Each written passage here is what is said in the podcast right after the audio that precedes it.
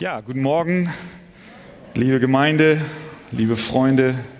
Ich begrüße euch auch zum Gottesdienst heute Morgen. Wir wollen heute einen Text miteinander anschauen, der auch im Rahmen der Weihnachtsgeschichte sich abspielt, beziehungsweise der Vorläufer davon.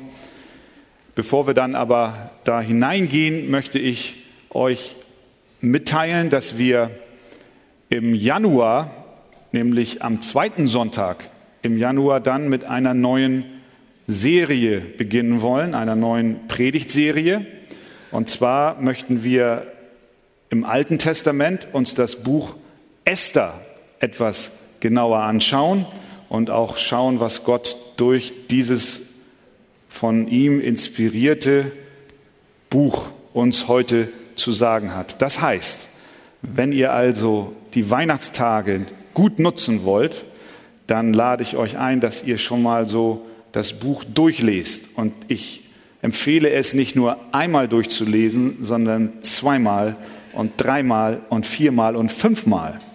Denn je öfter du das liest, desto mehr Parallelen und Gedanken werden dir klar und deutlich und du wirst dann auch ab 12. Januar die Predigten noch besser verfolgen können. Wir geben uns immer Mühe, möglichst schlicht zu sprechen. Das klappt nicht immer. Aber wenn du dich gut vorbereiten willst, dann nimm dir deine Bibel über die Weihnachtstage und lies mal das Buch Esther. Und bete besonders auch für diese Predigtserie, dass Gott uns Gnade gibt und auch unsere Herzen anspricht und verändert. Jetzt lade ich euch ein, dass ihr mit mir zusammen aufsteht. Und wir wollen heute uns den Text aus Lukas Kapitel 1 genauer ansehen, und zwar von Vers 39 bis Vers 45. Lukas 1, 39 bis 45. Das ist der Besuch der Maria bei Elisabeth. Maria aber machte sich auf in diesen Tagen und reiste rasch in das Bergland, in eine Stadt in Juda. Und sie kam in das Haus des Zacharias und begrüßte Elisabeth. Und es geschah, als Elisabeth den Gruß der Maria hörte, da hüpfte das Kind in ihrem Leib und Elisabeth wurde mit heiligem Geist erfüllt und rief mit lauter Stimme und sprach, Gesegnet bist du unter den Frauen und gesegnet ist die Frucht deines Leibes. Und woher wird mir das zuteil, dass die Mutter meines Herrn zu mir kommt? Denn siehe, so wie der Klang deines Grußes in mein Ohr drang, hüpfte das Kind vor Freude in meinem Leib. Und glückselig ist, die geglaubt hat, denn es wird erfüllt werden, was ihr vom Herrn gesagt worden ist. Amen. Nehmt gerne Platz. Lukas Kapitel 1 ist ein ganz großartiges Kapitel in der Heiligen Schrift. Der Schreiber Lukas hat dieses Evangelium uns übermittelt, inspiriert vom Heiligen Geist. Und er berichtet gleich im ersten Kapitel, wie es sich zutrug, dass Jesus Christus, der Sohn des lebendigen Gottes, auf diese Erde kam. Und er tut dies, indem er uns zunächst einmal zwei Frauen vorstellt. Er beginnt mit einer Frau namens Elisabeth und macht dann Fortsetzung mit einer Frau namens Maria. Es sind zwei, wir können fast sagen, parallel verlaufende Berichte. Denn diese Frauen vereinigt einiges in ihrer Erfahrung, die sie gemacht haben, sowohl in ihrem Leben als auch äh, im unmittelbaren Kontext dieses Abschnittes. Elisabeth war unfruchtbar. Sie war im fortgeschrittenen Alter verheiratet mit Zacharias, einem Priester, der seinen Dienst im Tempel in Jerusalem verrichtete. Sie war im fortgeschrittenen Alter, das heißt vielleicht in ihren 60ern, 70ern, wir wissen es nicht genau, vielleicht war sie auch schon 80, darüber haben wir keine Information, aber die Bibel erklärt uns, dass sie schon ältere, älter war. Im Laufe ihres Lebens war sie nie in der Lage, Kinder zu gebären. Sie war unfruchtbar. Und doch wurde sie im hohen Alter von ihrem Mann schwanger.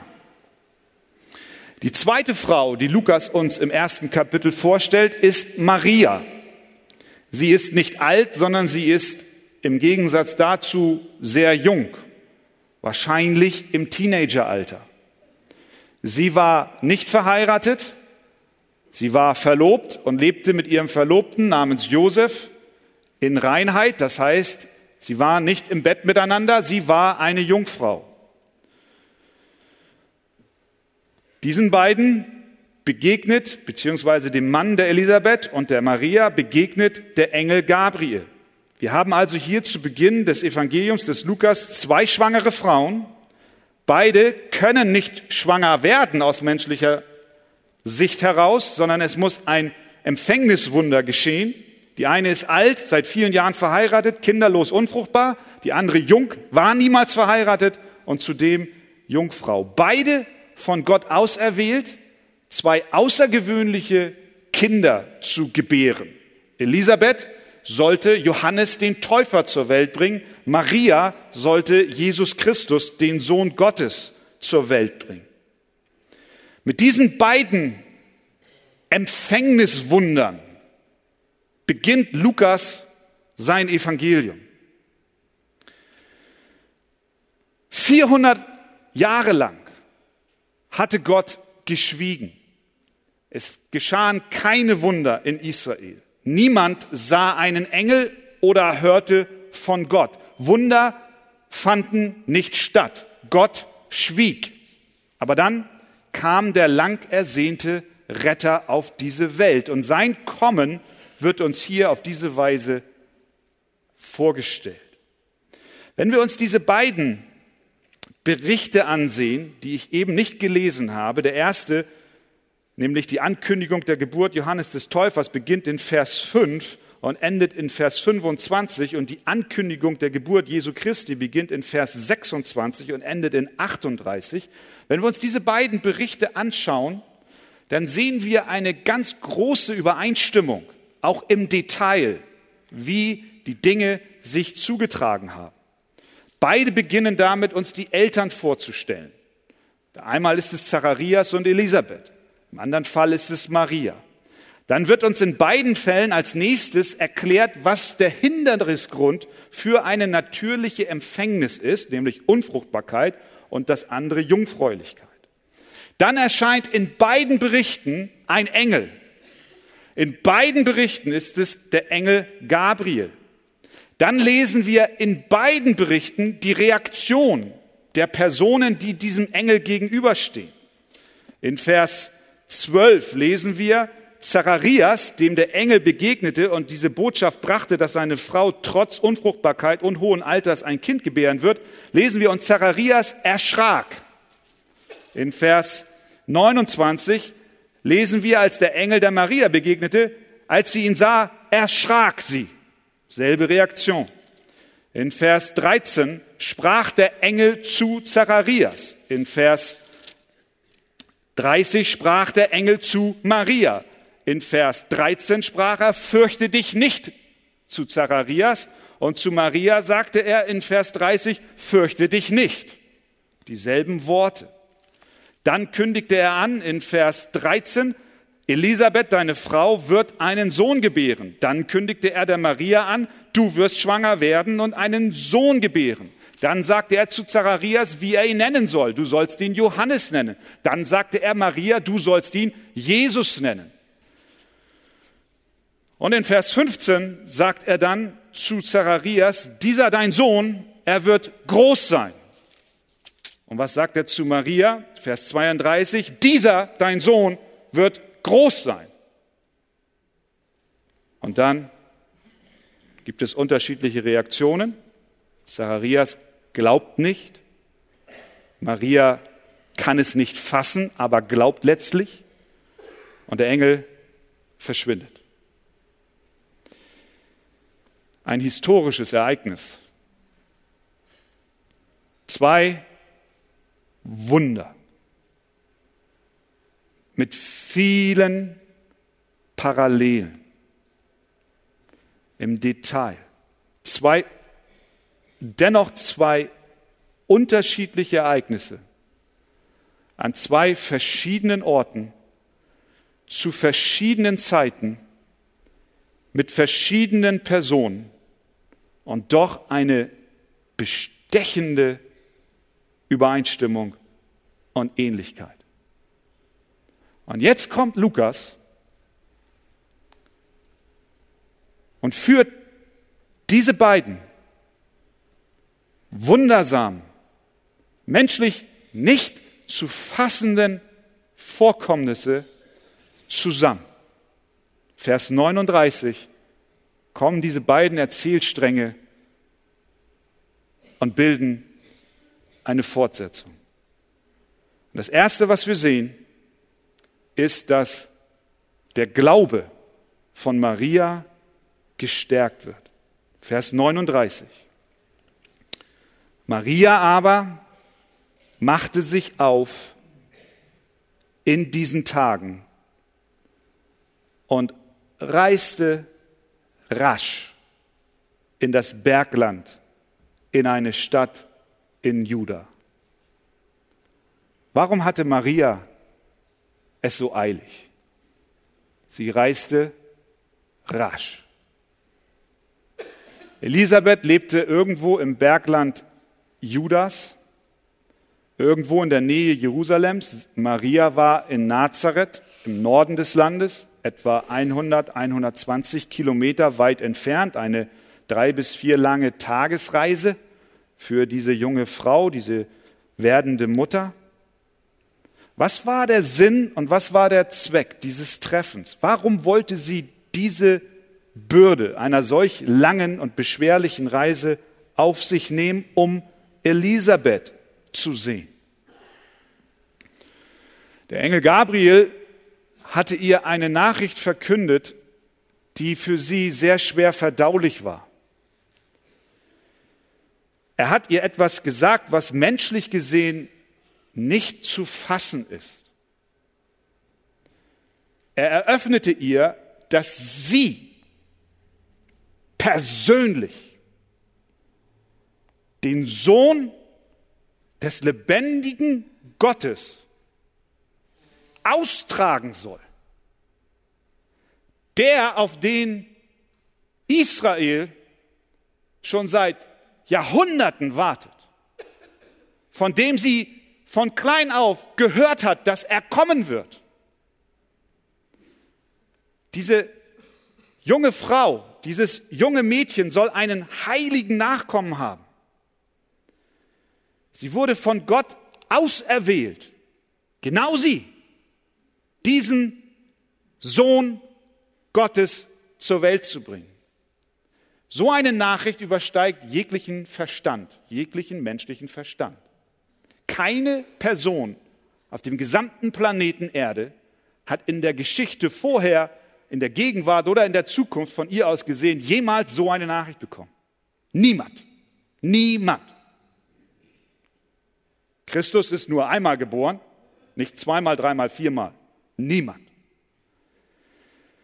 Der Engel wusste, dass dies eine schwer verdauliche Nachricht war. Meine Zeit, was für eine Verantwortung. Wie soll sie das emotional verkraften, geistlich verkraften?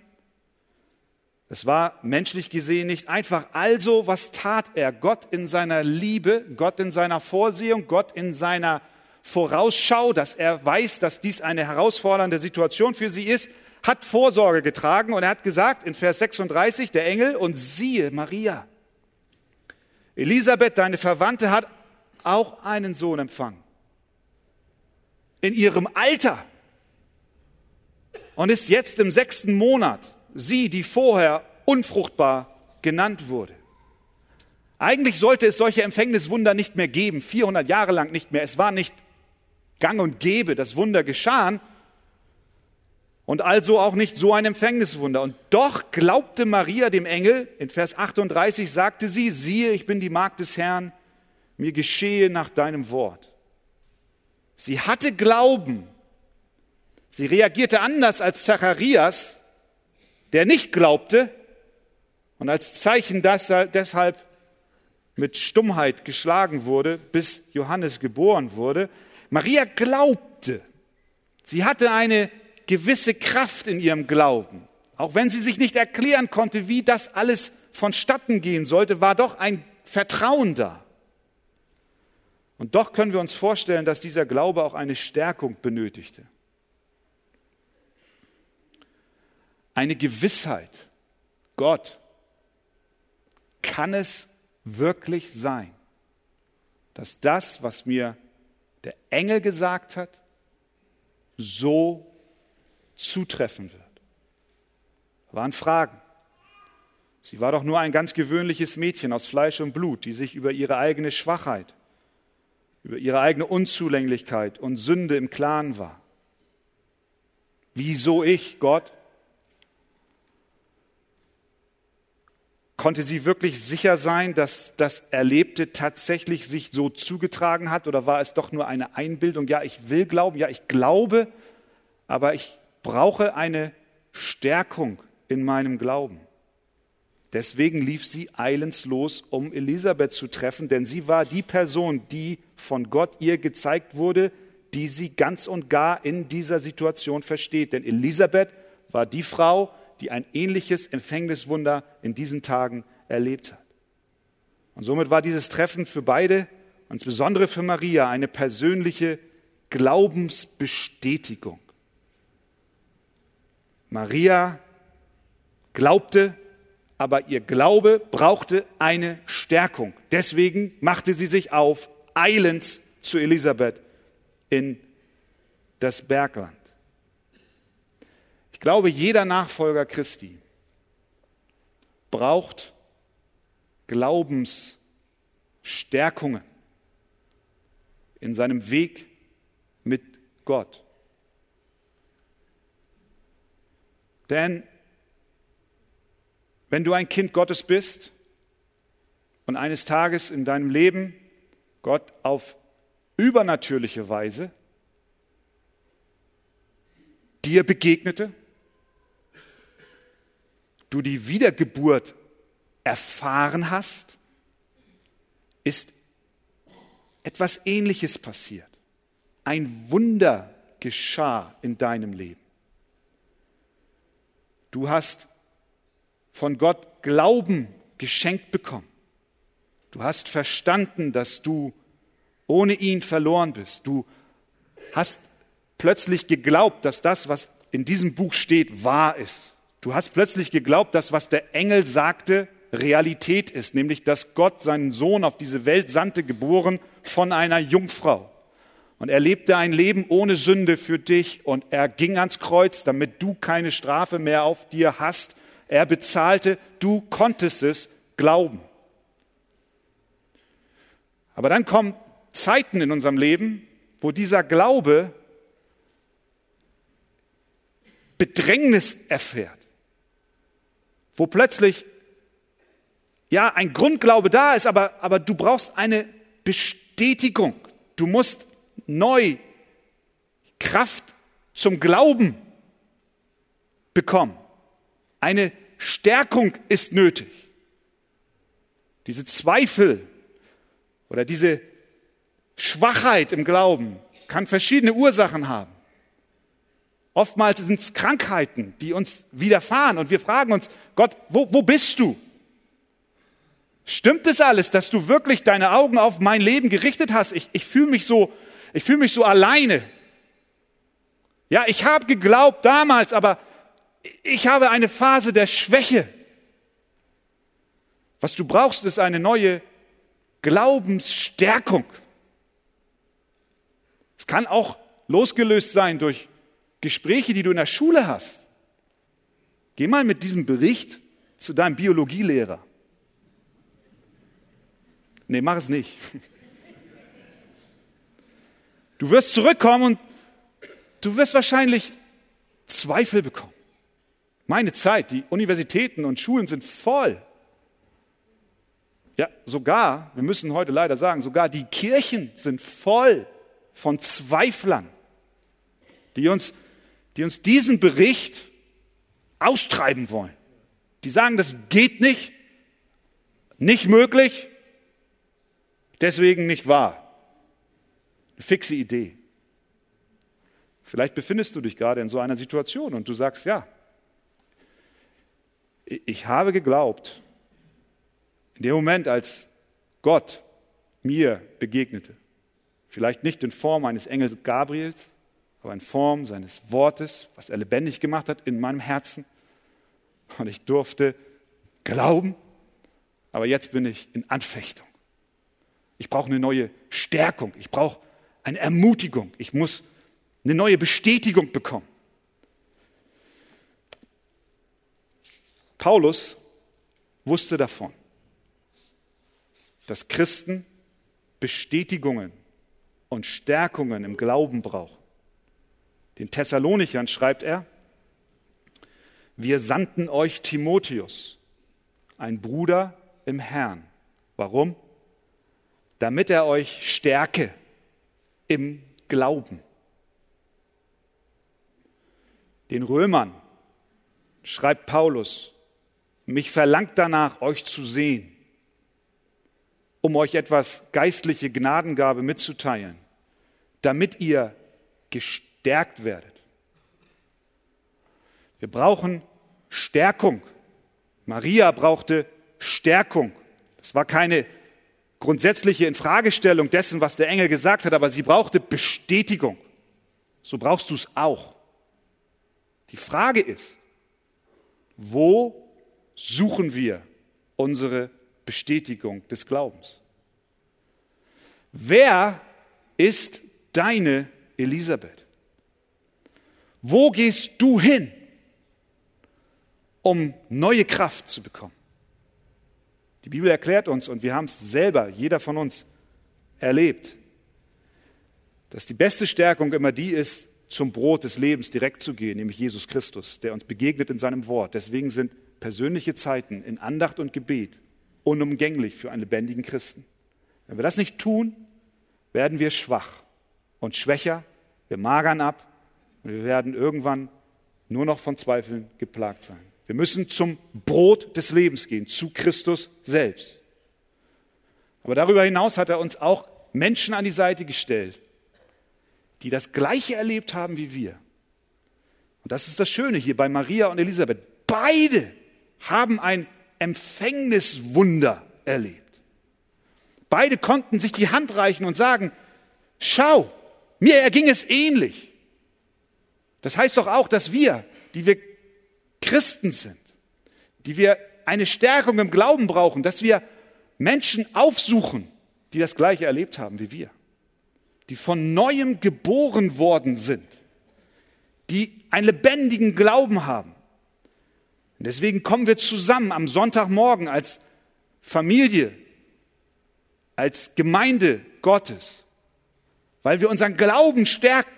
Für mich ist es jeden Sonntagmorgen eine Ermutigung, mit euch zusammen Gott anzubeten, weil ich weiß, ihr seid in einer Situation wie ich. Wir haben etwas, was uns verbindet. Wir haben Gemeinschaft am Evangelium. Das heißt, suche Menschen, die genau wie du das Wunder der Wiedergeburt erlebt haben. Suche Geschwister hier in der Gemeinde. Besuche den Hauskreis. Lebe verbindlich in der Gemeinschaft mit anderen. Am vergangenen Freitag hatten wir unsere letzte Ältestensitzung in diesem Jahr. Und wir haben über das kommende Jahr gesprochen, über Termine und über Veranstaltungen und haben ausgetauscht über die Situation der Gemeinde, haben über auch für Geschwister gebetet, von denen wir wissen, die in besonderer Not sich befinden. Und wir saßen da um den Tisch herum und haben den Abend beschlossen, indem wir zusammen gebetet haben. Und ich habe im, im Nachhinein gedacht, auch als ich diesen Text vorbereitet habe, dort saßen elf Elisabeths für mich. Elf, nicht Frauen, es waren in diesem Fall Männer, aber inhaltlich haben sie mir gedient.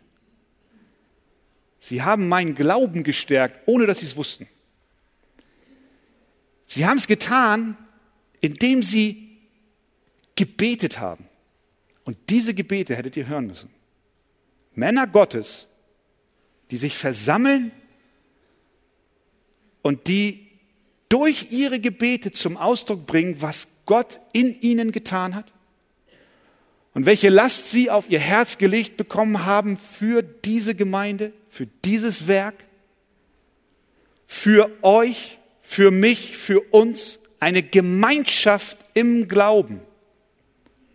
Und ich ging nach Hause und ich war gestärkt. Solche, solche Begegnungen sind Glaubensstärken mit Menschen, die dasselbe erlebt haben, die denselben Geist von Gott empfangen haben. Und das erlebe ich genauso, wenn ich am Dienstag in der Gebetsstunde bin.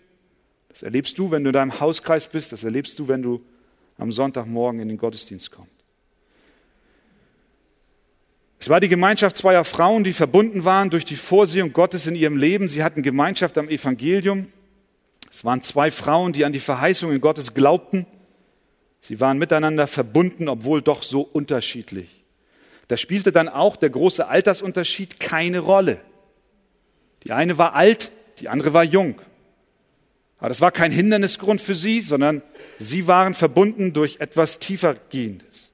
Egal wo wir herkommen, egal wie alt wir sind, eins verbindet uns. Gott kam zu uns und hat uns besucht. Er kam zu dir, sprach dich an, begnadigte dich.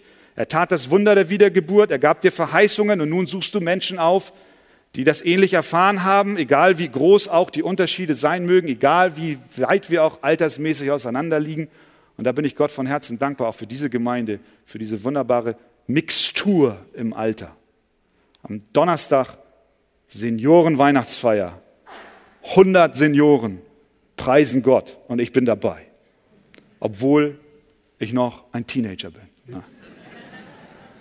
Einige Wochen noch gar nicht lange her, habt ihr euch erinnert, könnt ihr euch erinnern, stehen hier, steht hier der Chor und diese große Schar an Kindern, gemeinsam preisen sie Gott. Wir sind eine Gemeinde, die durch Gottes Gnade zusammengesetzt wurde und da spielt das Alter keine Rolle. Da spielt unsere Herkunft keine Rolle, denn uns verbindet eins. Wir haben Gott erlebt. Er ist uns begegnet. Er hat uns gerufen. Er hat uns gerettet. Und deswegen suchen wir die Gemeinschaft. Deswegen ging auch Maria eilend ins Bergland nach Juda, um dort Elisabeth aufzusuchen.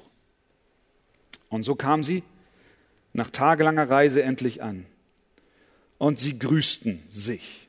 In Vers 40, 41 und 44 lesen wir dreimal etwas vom Gruß. Vers 40, sie kam in das Haus Zacharias und begrüßte Elisabeth. Vers 41, als Elisabeth den Gruß der Maria hörte. Vers 44, denn siehe, so wie der Klang deines Grußes in mein Ohr drang, hüpfte das Kind vor Freude in meinem Leib. Der Gruß war etwas Besonderes in der damaligen Zeit. Es war nicht einfach nur ein in ein Haus hineinkommen und sagen, hallo, da bin ich, wie geht's? Und dann geht's zur Tagesordnung. Nein, der Gruß war ein Stück weit Zeremonie. Es war ein Herzen, es war ein Küssen, es war dann aber auch ein sich hinsetzen und sprechen. Es gehörte mit zum Gruß, ein Austausch darüber, wie es dem anderen ergeht. 2. Mose 18, Vers 7 gibt uns einen kleinen Hinweis darauf, wie es damals, in, der Zeit, in diesem Fall äh, zur Zeit Moses, vonstatten ging. Da lesen wir, ging Mose hinaus seinem Schwiegervater entgegen, verneigte sich und küsste ihn, und sie fragten einer den anderen nach ihrem Wohlergehen und gingen ins Zelt. Sie tauschten aus. Und so war das hier auch. Maria kam, sie grüßte Elisabeth und dieser Gruß war nicht nur Moin Moin, sondern der Gruß war, lasst uns mal hinsetzen. Ich habe dir was zu erzählen. Und was hatte sie zu erzählen? Und Elisabeth sagte, Maria, ich habe dir auch was zu erzählen. Denn das, was du erlebt hast, ist mir in ähnlicher Weise auch widerfahren. Und dann lesen wir in Vers 41, und es geschah, als Elisabeth den Gruß der Maria hörte, da hüpfte das Kind in ihrem Leib. Und Elisabeth wurde mit Heiligem Geist erfüllt. Maria erzählt die Geschichte, dass der Geist Gottes über sie kam und sie nun mit dem Messias schwanger war. Und als sie das erzählte, begann der Junge im Bauch der Elisabeth zu hüpfen. Zu hüpfen. Zu hüpfen, ja. Nicht zu treten, sondern zu hüpfen. Also, dass Kinder im Bauch treten, das habe ich auch erlebt. Also nicht bei mir persönlich, aber von meiner Frau. Das weiß ich noch. Drei, dreimal, also nicht dreimal haben sie nur getreten, sondern drei, drei Kinder waren da. Nacheinander, nicht alle auf einmal. Und es war mir immer eine große Freude, mein Ohr auf den Bauch zu legen, nur ich musste aufpassen, dass ich nicht einen Fuß dann plötzlich im Gesicht hatte. Und dann habe ich auch angefangen, mit diesem Baby dann zu sprechen. Achtung, Achtung. Oke Friedemann zur Information. Hier spricht dein Vater. Wenn ich das heute sage, dann kommt er. Nein, so habe ich nicht gesprochen, sondern ich habe gesagt, hallo, hier spricht dein Papa. Wie auch immer, ich weiß nicht mehr, was ich gesagt habe. Aber ich habe gesprochen. Ich glaube, das geht jedem Vater so. Ich wollte meine Kinder schon an meine Stimme gewöhnen. Und sie hüpften. Nein, es war eine Reaktion da. Es war eine Reaktion da. Wir kennen das, dass Kindsbewegungen im Leibe einer Mutter letztlich natürlich sind. Aber was war das hier für ein Hüpfen? War das eine gewöhnliche Kindsbewegung? Ich glaube nicht. Der Heilige Geist hatte der Elisabeth ihre Augen geöffnet. So steht es dort. Sie empfing den Heiligen Geist und danach sprach sie. Und daraus wird deutlich, dass sie erkannte, warum der kleine Johannes in ihrem Bauch hüpfte. Der Grund, warum Johannes der Täufer im Bauch seiner Mutter hüpfte, war der, weil der Messias den Raum betrat. Der Messias kam. Christus kam. Im Bauch seiner Mama kam er in den Raum.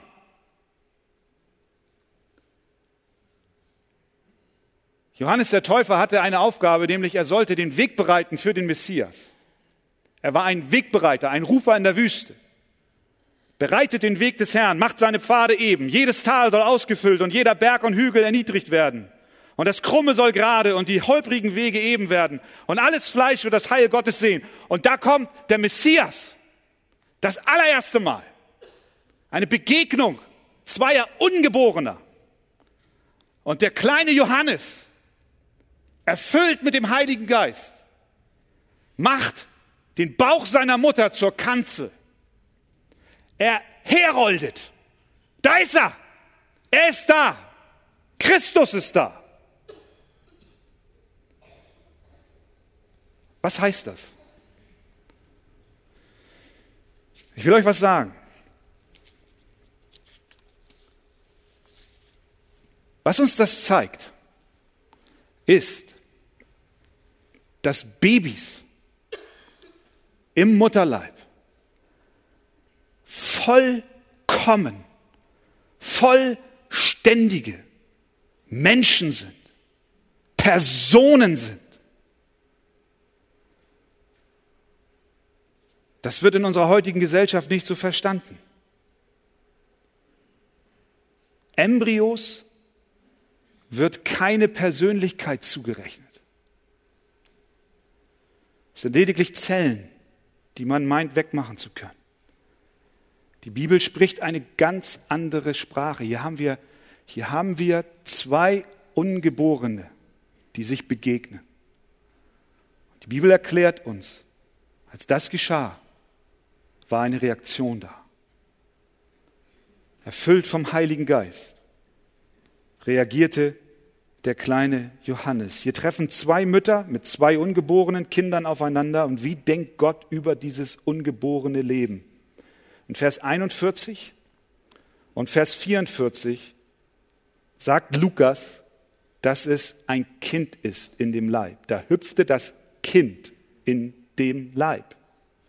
In Vers 44 sagt er, denn siehe, so wie der Klang deines Grußes, sagt Elisabeth, in mein Ohr drang, hüpfte das Kind vor Freude in meinem Leib.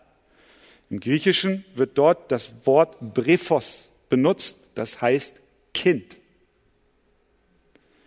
Das heißt, die Bibel bezeichnet die, das ungeborene Baby Johannes als ein Kind. Gehst du einige Kapitel weiter in Lukas Kapitel 2, da findest du plötzlich ein Kind. Und dieses Kind liegt in einer Krippe. Das ist dann der geborene Christus, Jesus. Und Lukas benutzt dort dasselbe Wort, Brephos, was er vorher auch schon benutzt hat bei Johannes, als er ungeboren war. Was heißt das? Es gibt keinen Unterschied für Gott zwischen einem ungeborenen und einem geborenen Kind. Beide bezeichnet er mit demselben Namen, mit demselben Wort. Das heißt das, dass was, das, was Johannes und Jesus außerhalb des Mutterleibes waren, waren sie auch schon bereits im Mutterleib. Jesus war der Sohn Gottes bereits im Bauch der Maria. Deswegen strampelte der kleine Johannes erfüllt mit dem Heiligen Geist. Da waren zwei vollwertige Personen in den Leibern ihrer Mütter, die den Raum betraten. Als der Heilige Geist über Maria kam, war sie nichts anderes als schwanger mit dem Sohn Gottes. Das Baby im Leib war das gleiche wie es auch war, als es später außerhalb des Leibes war. Und wir wissen, dass heute wissenschaftliche Untersuchungen das ja nur bestätigen, Ultraschall, wir wissen all diese Dinge. Ungeborene Kinder im Alter von acht Wochen lutschen bereits am Daumen, reagieren auf Geräusche, alle Organe sind vorhanden, das Gehirn funktioniert, Herz pumpt, Leber produziert, die Nieren reinigen. Es gibt bereits einen Fingerabdruck. In Vers 41 lesen wir dann, und es geschah, als Elisabeth den Gruß der Maria hörte, da hüpfte das Kind in ihrem Leib und Elisabeth wurde mit Heiligen Geist erfüllt. Und sie erklärt dann in 44, denn siehe, so wie der Klang deines Grußes in mein Ohr drang, hüpfte das Kind vor Freude. Auch wieder ein Attribut auf dieses Kind bezogen. Es freute sich. Ein Mensch kann sich freuen, aber nicht Zellen, die kein Leben in sich haben. Und dann erklärt uns Elisabeth, beziehungsweise Lukas, dass Elisabeth mit dem Heiligen Geist erfüllt wurde. Und vorher in Kapitel 1 in den Versen zuvor hat der Engel gesagt, dass auch das Kind Johannes den Heiligen Geist empfangen wird und das schon im Mutterleib. Das heißt, Johannes der Täufer wurde mit Heiligem Geist erfüllt. Und das, bevor er geboren war. Die Bibel erklärt uns an keiner Stelle, dass irgendetwas anderes außer Personen mit Heiligem Geist erfüllt werden. Keine Tiere werden mit Heiligem Geist gefüllt, auch keine Taschentücher werden mit dem Heiligen Geist erfüllt, sondern nur Personen, Menschen werden mit Heiligem Geist erfüllt. Und wenn Johannes im Mutterleib mit Heiligem Geist erfüllt wurde, dann heißt es doch auch, dass er ein Mensch war, bevor er schon geboren wurde. Die Bibel schützt und ehrt ungeborenes Leben und das wird, glaube ich, in diesem Bericht ganz besonders deutlich Deswegen wollen wir es auch tun. Deswegen wollen wir es auch tun. Aber dann zum Schluss, ihr Lieben. Ich kann mir vorstellen, dass der ein oder andere jetzt auch so persönliche Fragen hat bezüglich seines eigenen Lebens. Sagt dann die Elisabeth zur Maria, Vers 45. Und glückselig ist, die geglaubt hat. Denn es wird erfüllt werden, was ihr vom Herrn gesagt worden ist. Das ist für mich der Höhepunkt in dieser Geschichte. Elisabeth wendet sich an dieses junge Mädchen Maria, die eine Stärkung ihres Glaubens benötigte, und bescheinigt ihr, dass sie glückselig ist. Nun ist das Wort glückselig heute nicht mehr so gängig. Was heißt denn das? Glückselig zu sein? Da steckt was von Glück drin und da steckt was von selig drin. Glückselig. Glückselig bedeutet, dass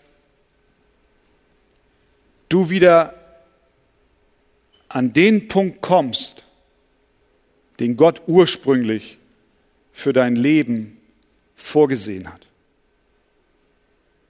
Das ist, wenn du glückselig bist oder auch selig bist oder auch gesegnet bist, wie es andere Übersetzungen ausdrücken. Gott möchte dich wieder zurückführen und das ist, was Elisabeth der Maria bestätigt. Maria, du bist glückselig, du hast geglaubt, was der Engel gesagt hat und das hat dich in den Stand versetzt, den Gott ursprünglich für dich vorgesehen hat.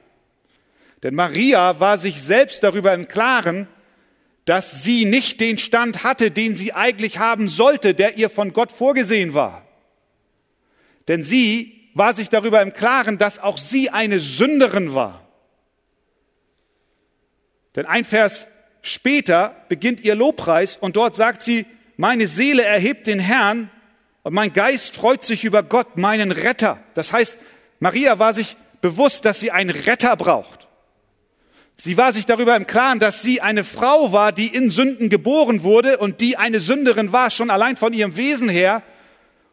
Und darauf kamen noch all ihre Taten und ihre Unzulänglichkeiten Gott gegenüber, denn sie ist wie jeder Mensch auf dieser Welt ein Sünder. Sie hat die Anforderungen Gottes nicht standhalten können. Sie, sie hat versagt, wo immer auch. Aber sie war sich darüber im Klaren. Deswegen betet sie und sagt, ich danke dir Gott, dass du mir nun meinen Retter schenkst. Durch unseren Ungehorsam und Unglauben Gott gegenüber hat jeder Mensch, Maria eingeschlossen, und ich glaube, wenn wir sagen, Maria eingeschlossen, würde kaum einer hier die Brust besitzen und sagen, dann ich nicht. Jeder eingeschlossen hat Schuld auf sich geladen. Die Bibel nennt den Unglauben Sünde. Ein Teil dieser Folgen, ein Teil der Folgen dieser Sünde erleben wir bereits im Hier und Jetzt. Wir sind innerlich gebrochen. Wir erleben Leid, Krankheit, Unversöhnlichkeit, Hass, Gier, Neid, Eifersucht. Du brauchst nicht an andere denken und an die großen Probleme dieser Welt, sondern wir brauchen nur in unser eigenes Leben schauen. Ehebruch, böse Worte, Mord, Diebstahl, Betrug, das ist nicht der Zustand, den Gott ursprünglich für uns Menschen vorgesehen hat. So sollte es nicht sein. Durch die Sünde kamen all diese negativen Dinge in diese Welt und auch in dein Herz. Und du lebst jetzt in diesem System der Sünde. Und was sagt Vers 45? Glückselig sind die, die glauben. wenn du glaubst, dass das, was der Engel Gabriel der Maria gesagt hat, wahr ist. Wenn du glaubst, dass Jesus Christus, der Sohn Gottes, geboren von einer Jungfrau, auf diese Erde kam, ein Leben lebte für dich, was du aus eigener Kraft nicht tun kannst, er ans Kreuz ging und dort für deine Schuld bezahlt hat, auferstanden ist und nun zur Rechten des Vaters sitzt, wenn du das glaubst, wenn du das glaubst, dann bist du glückselig. Bist du gerettet dann bist du in den Stand, in den Gott eigentlich dich haben wollte, bevor die Sünde in diese Welt kam. Glückselig. Und diese Glückseligkeit, die durchdringt dann dein Leben. Es bezieht sich nicht nur auf deine Rettung und dein Heil in Zukunft, sondern es fängt schon hier, im Hier und Jetzt an. Gott fängt dann an, deine Beziehungen zu heilen. Er fängt an, dir die Sündenlast zu nehmen. Er kommt zu dir und er sagt, Nimm deine Last, die du hast, und leg sie am Kreuz ab und du wirst Befreiung erfahren. Und diese Last ist vielfältig. Wir haben über, wir haben über Abtreibung gesprochen. Wenn du es erlebt hast, sage ich dir, auch diese Last, liebe Mama, die dein Leben quält, darfst du am Fuß des Kreuzes ablegen. Du darfst glückselig sein, denn Jesus Christus hat für unsere Sünden bezahlt, egal welche es auch sein mögen. Und er fängt an, unser Leben wieder in Ordnung zu bringen. Unsere verkorksten Beziehungen und alles, was uns umhertreibt.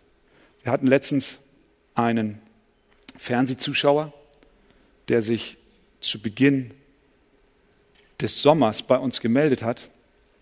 Und er rief an und wollte ein Gespräch haben.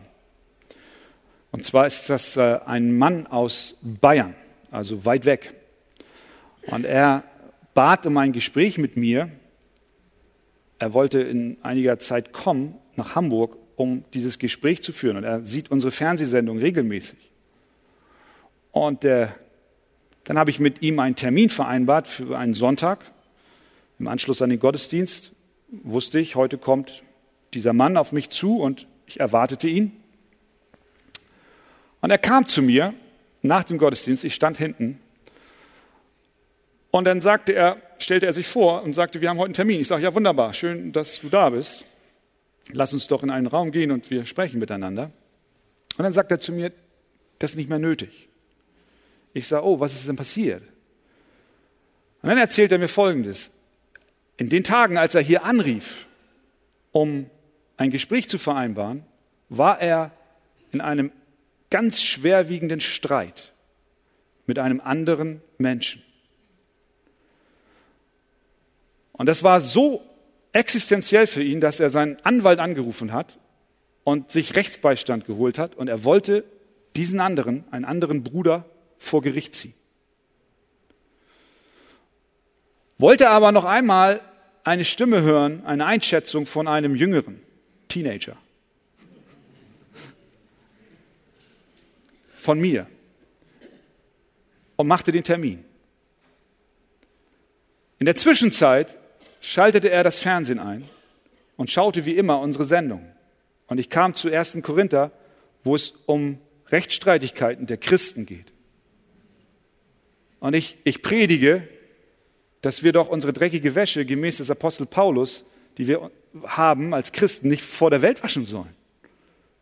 Sondern was sagt Paulus? Ihr seid viel mehr, werdet später viel mehr richten über die Ungläubigen. Was lasst ihr euch heute von den Ungläubigen hier richten? Das ist ein, ein Schatten auf dem Evangelium, wenn ihr vor Ungläubige tretet und euch als Brüder bekriegt.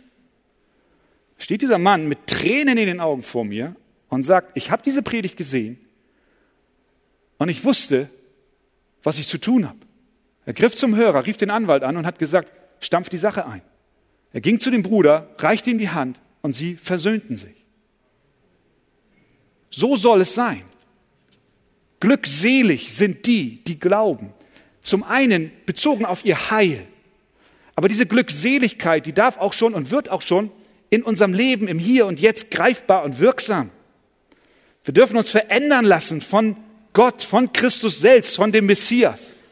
Das heißt, all unsere Bereiche, jeder Bereich in unserem Leben gelangt unter diesem Einfluss und wir werden wiederhergestellt. Wir werden wiederhergestellt.